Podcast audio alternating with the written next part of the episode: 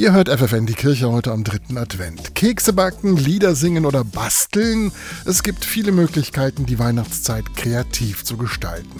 Dabei will auch die Kirche im Oldenburger Land helfen und zwar mit besonders gestalteten Adventskarten für Familien. Kommt mit zur Krippe, so heißt das Kartenset. Das Set besteht aus vier Impulskarten, eine für jede Adventswoche und fünf Figurenkarten. Sie sollen Familien dazu einladen, wirklich im Advent anzukommen, das sagt Maren Feldhaus. Es geht wirklich um ein Begleiten durch den Advent, weil diese Zeit eine besondere Zeit ist. Und Gott will ankommen bei uns im Leben, mittendrin sein. Das wollte er damals schon bei den Menschen, mit den Menschen, Maria, Elisabeth, Josef, die Hirten. Und das will er heute ganz dicht und ganz nah auch bei uns. Der Künstler Mika Springwald hat das auf ungewöhnliche Weise umgesetzt. Er hat nämlich auf den Karten biblische Figuren so gestaltet, als könnten sie uns im Alltag begegnen. Also eine Maria ist bei uns eine junge Frau, die staubsaugt. Es geht darum, dass Gott so auf einmal in ihrem Alltag auftaucht mit der Verkündigung. Der Engel ist in dem Fall ein alter Mann, der mit einem Koffer unterwegs ist, wo die Flügel rausgucken.